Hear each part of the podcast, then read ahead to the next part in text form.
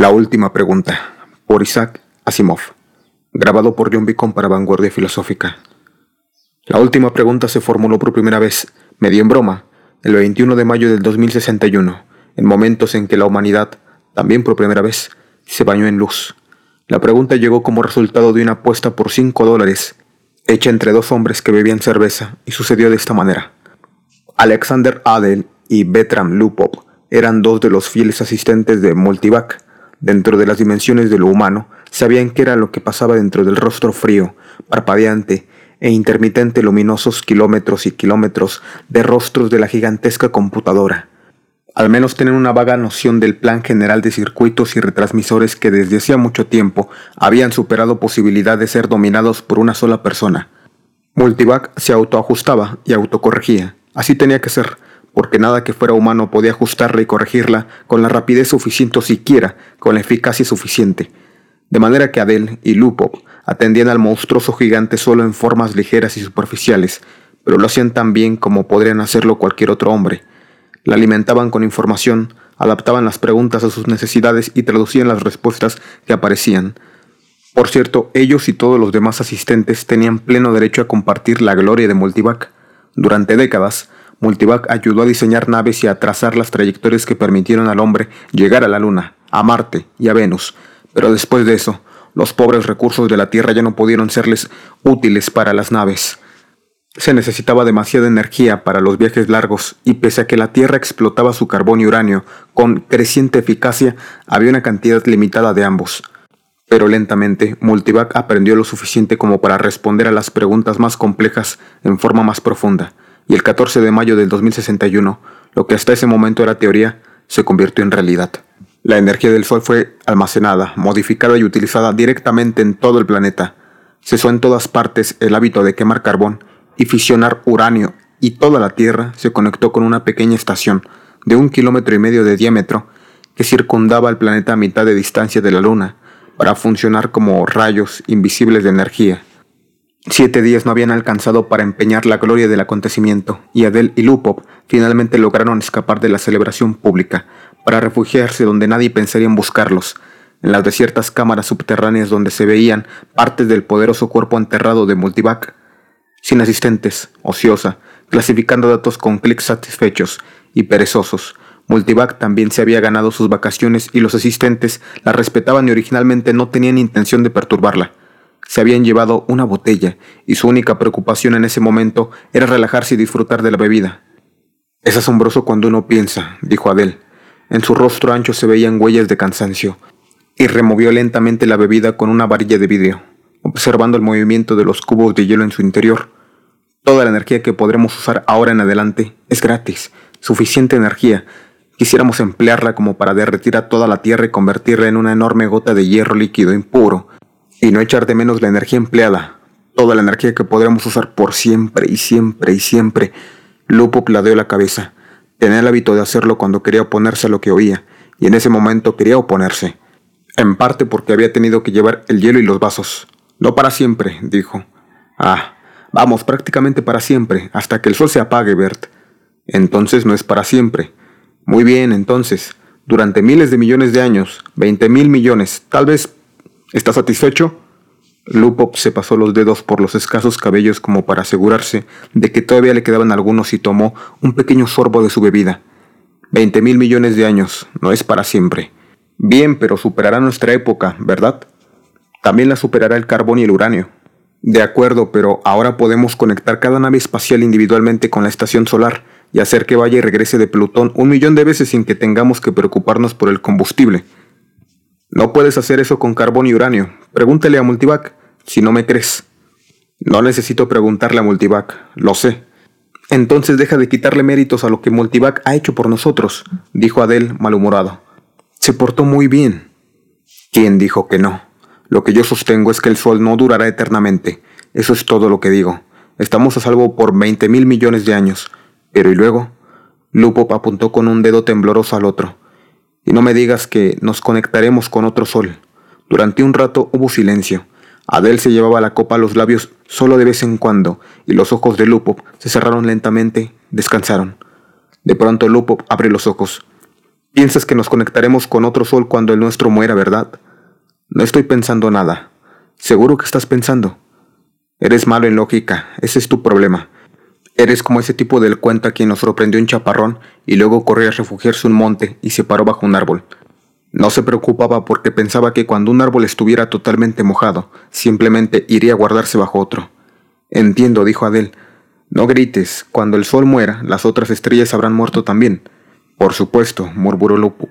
Todo comenzó con la explosión cósmica original, fuera lo que fuese, y todo terminará cuando todas las estrellas se extingan.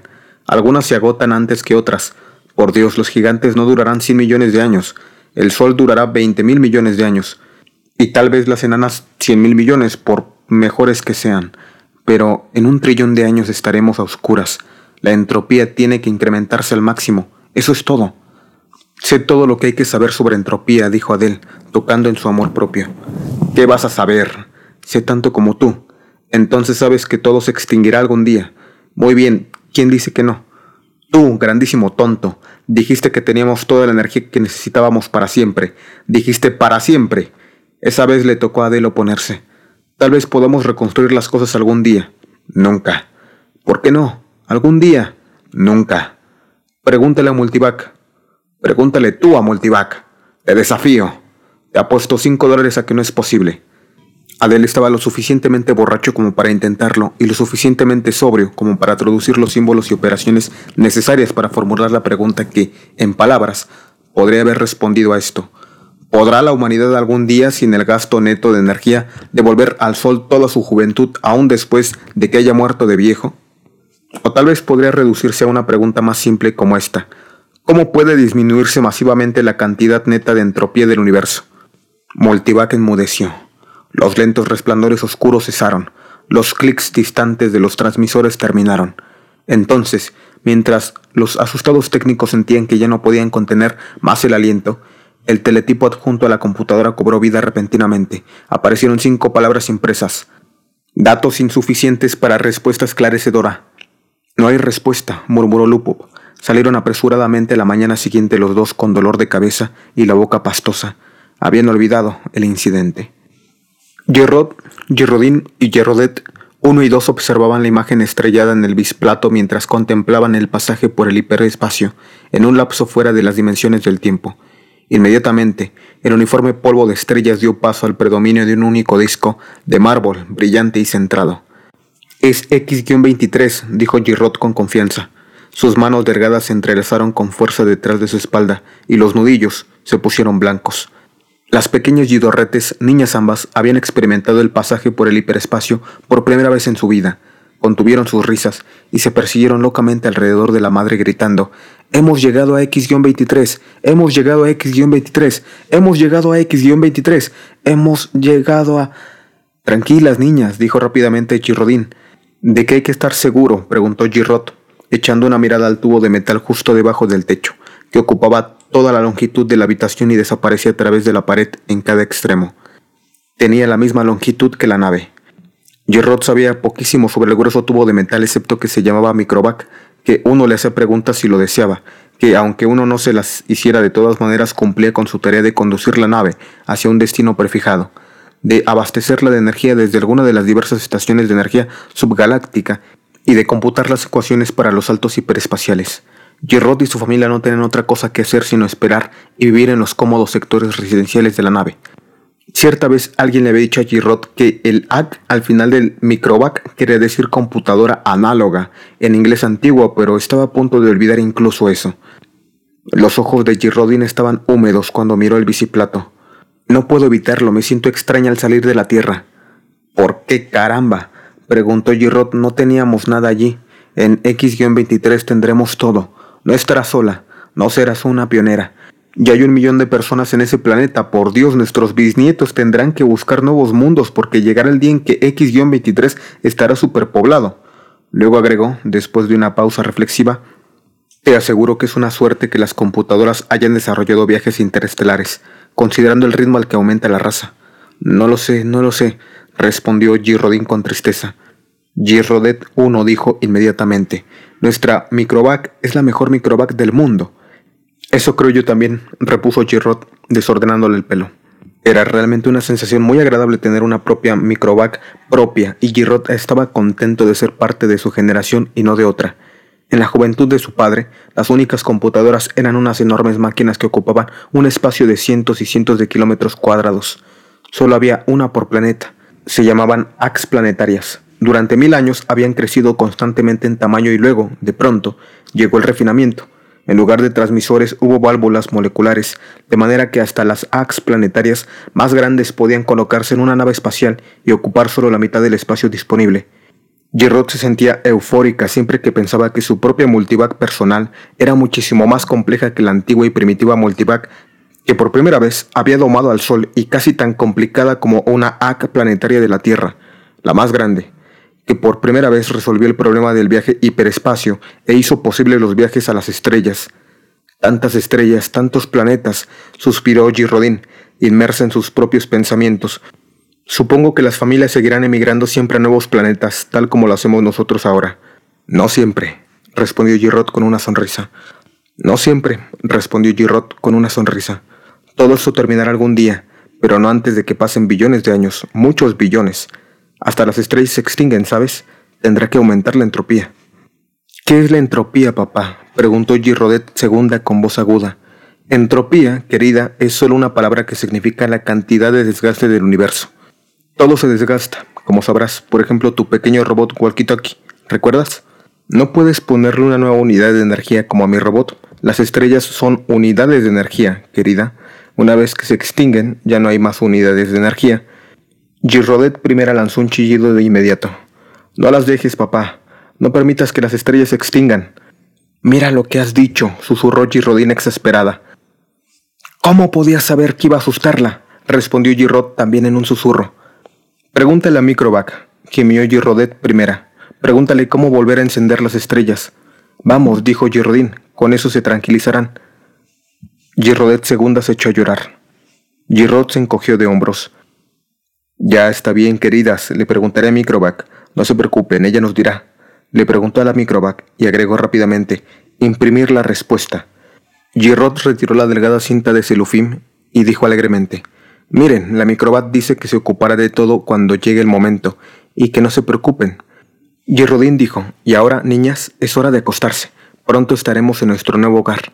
Gerrod leyó las palabras en el celofín nuevamente antes de destruirlo.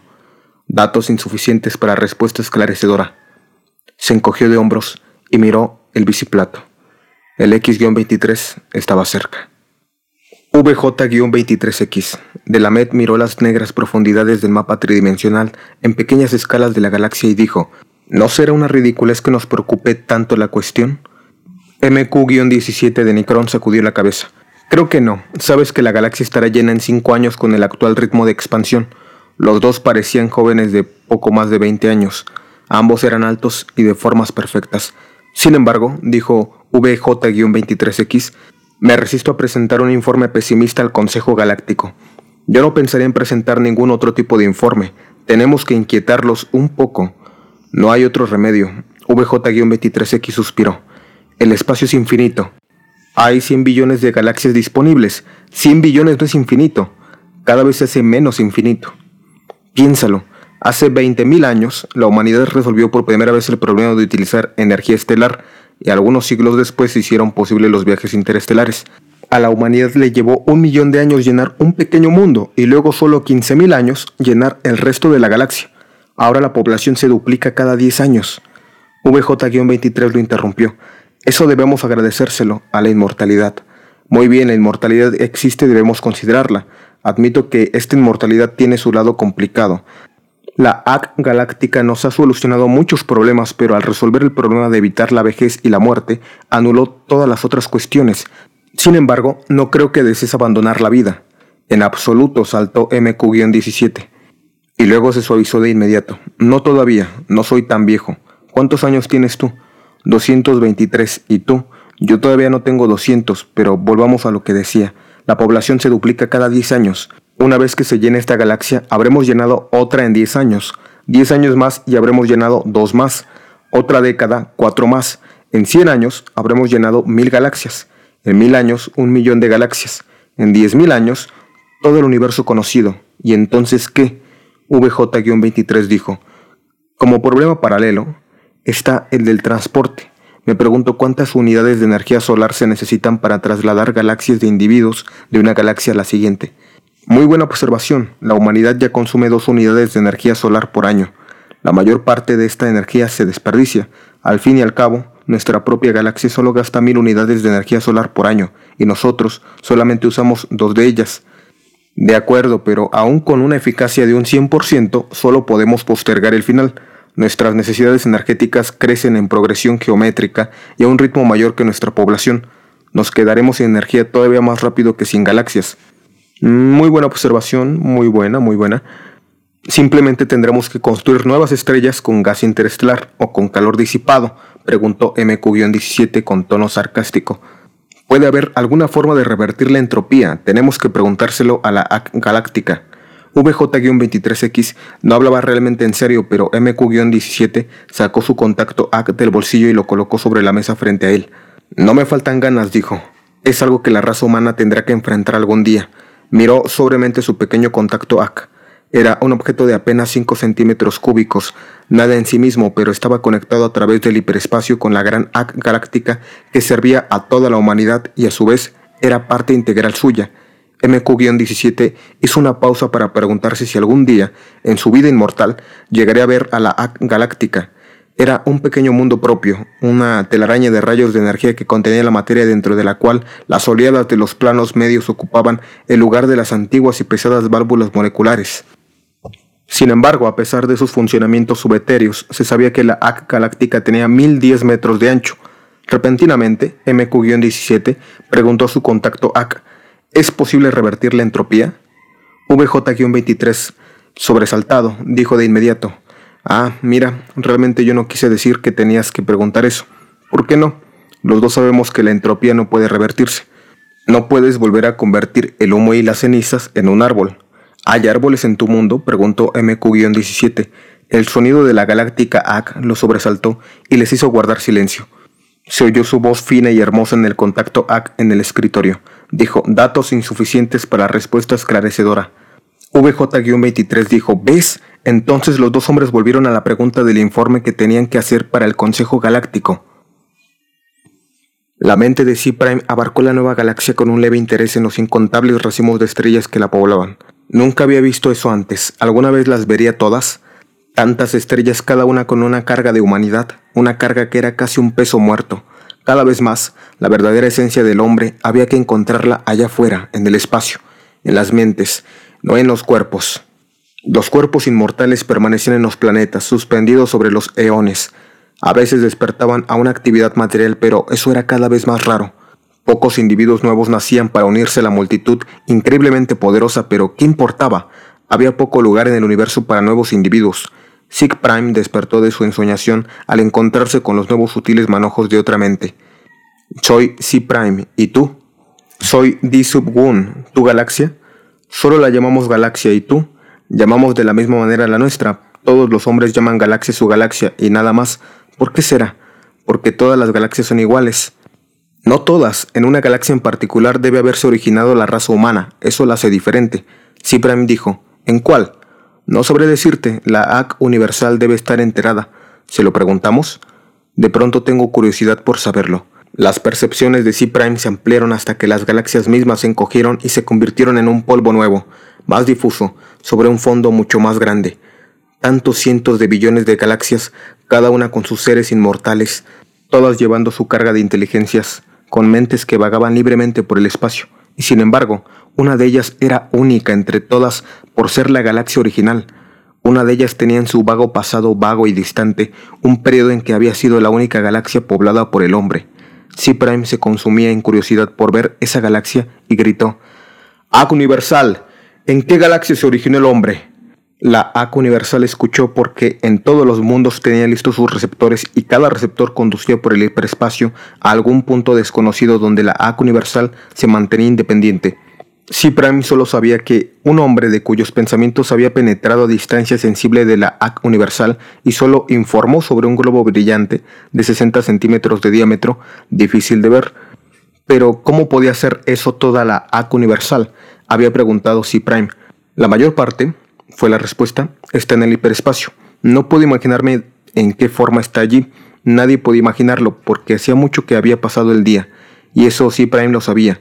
En que algún hombre tuvo parte en construir la AC universal. Cada AC universal construía y diseñaba a su sucesora. Cada una durante su existencia de un millón de años o más acumulaba la información necesaria como para construir una sucesora mejor, más intrincada, más capaz en la cual dejar sumergido y almacenado su propia copia de información e individualidad. La AC universal interrumpió los pensamientos erráticos de C-Prime no con palabras, sino con directivas.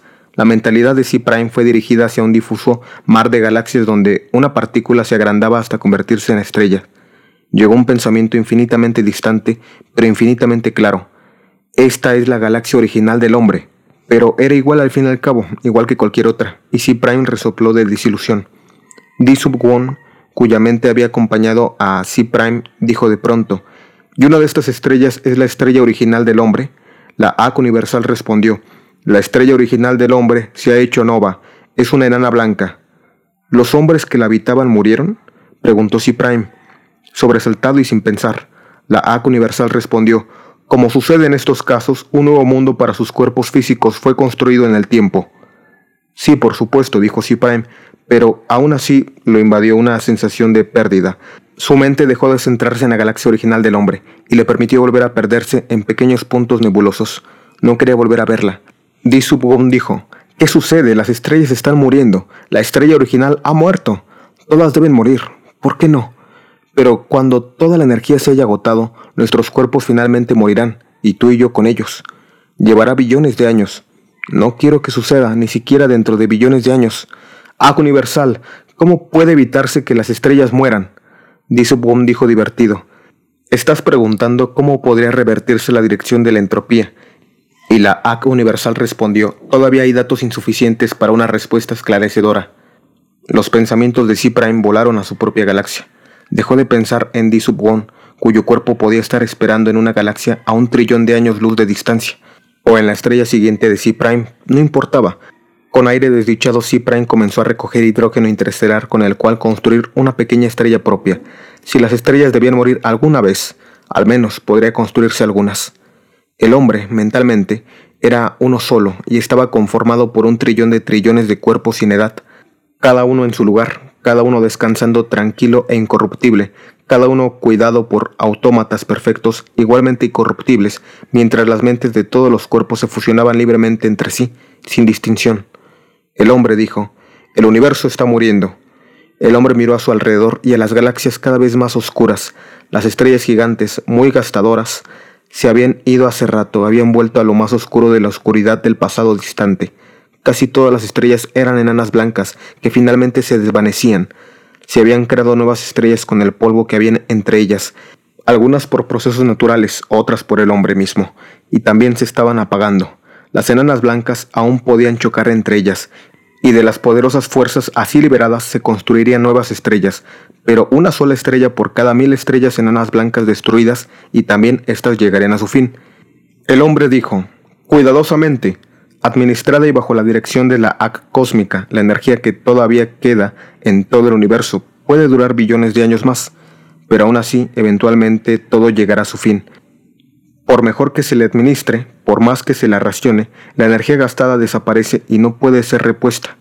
La entropía aumenta continuamente. El hombre dijo, ¿es posible no revertir la entropía? Preguntémosle a la AC cósmica. La AC universal los rodeó pero no en el espacio. Ni un solo fragmento de ella estaba en el espacio, estaba en el hiperespacio y hecha de algo que no era materia ni energía. La pregunta sobre su tamaño y su naturaleza ya no tenía sentido comprensible para el hombre. Ac cósmica, dijo el hombre, ¿cómo puede revertirse la entropía? La AC cósmica dijo, los datos son todavía insuficientes para una respuesta esclarecedora. El hombre ordenó, recoge datos adicionales. La AC cósmica dijo, lo haré, Hace cientos de billones de años que lo hago. Mis predecesores y yo hemos escuchado muchas veces esta pregunta. Todos los datos que tengo siguen siendo insuficientes. ¿Llegará el momento, preguntó el hombre, en que los datos sean suficientes o el problema es insoluble en todas las circunstancias concebibles? La AC cósmica respondió, ningún problema es insoluble en todas las circunstancias concebibles. El hombre preguntó, ¿cuándo tendrás suficientes datos como para responder a la pregunta? La AC cósmica respondió, los datos son todavía insuficientes para una respuesta esclarecedora. ¿Seguirás trabajando en eso? preguntó el hombre. La AC cósmica respondió, sí. El hombre dijo, esperaremos. Las estrellas y las galaxias se murieron y se convirtieron en polvo, y el espacio se volvió negro después de tres trillones de años de desgaste. Uno por uno, el hombre se fusionó con la AC. Cada cuerpo físico perdió su identidad mental en forma tal que no era una pérdida sino una ganancia. La última mente del hombre hizo una pausa antes de la fusión, contemplando un espacio que solo incluía la borra de la última estrella oscura y nada aparte de esa materia increíblemente delgada, agitada al azar por los restos de un calor que se gastaba, asintomáticamente, hasta llegar al cero absoluto. El hombre dijo, Ak, ¿es este el final? ¿Este caos no puede ser revertido al universo una vez más? ¿Esto no puede hacerse? Ak respondió, los datos son todavía insuficientes para una respuesta esclarecedora. La última mente del hombre se fusionó y solo Ak existió en el hiperespacio. La materia y la energía se agotaron y con ellas el espacio y el tiempo. Hasta la Ak existía solamente para la última pregunta que nunca había sido respondida desde la época en que dos técnicos de computación medio alcoholizados, tres trillones de años antes, formularon la pregunta en la computadora que era para Ak mucho menos de lo que para un hombre el hombre. Todas las preguntas habían sido contestadas y hasta que esa última pregunta fuera respondida también, Ak no podía liberar su conciencia. Todos los datos recogidos habían llegado al fin. No quedaba nada para recoger, pero toda la información reunida todavía tenía que ser completamente correlacionada y unida en todas sus posibles relaciones. Se dedicó un intervalo atemporal a hacer esto, y sucedió que Ak aprendió cómo revertir la dirección de la entropía, pero no había ningún hombre a quien Ak pudiera dar una respuesta a la última pregunta. No había materia. Se ocuparía de eso también. Durante otro intervalo sin tiempo, Ak pensó en la mejor forma de hacerlo. Cuidadosamente, Ak organizó el programa. La conciencia de Ak abarcó todo lo que alguna vez había sido un universo y pensó en lo que en ese momento era el caos. Paso a paso, había que hacerlo. Y Ak dijo, hágase la luz. Y la luz se hizo. La última pregunta, de Isaac Asimov. Si te gustó este audiolibro, no olvides dejarnos tu like. Vanguardia Filosófica es un centro de estudios con el propósito de crear una generación con filosofía. Si quieres apoyar este proyecto, puedes hacer una donación significativa. Aquí abajo te dejo el botón de donaciones y nuestras redes sociales. Gracias por escuchar este audiolibro.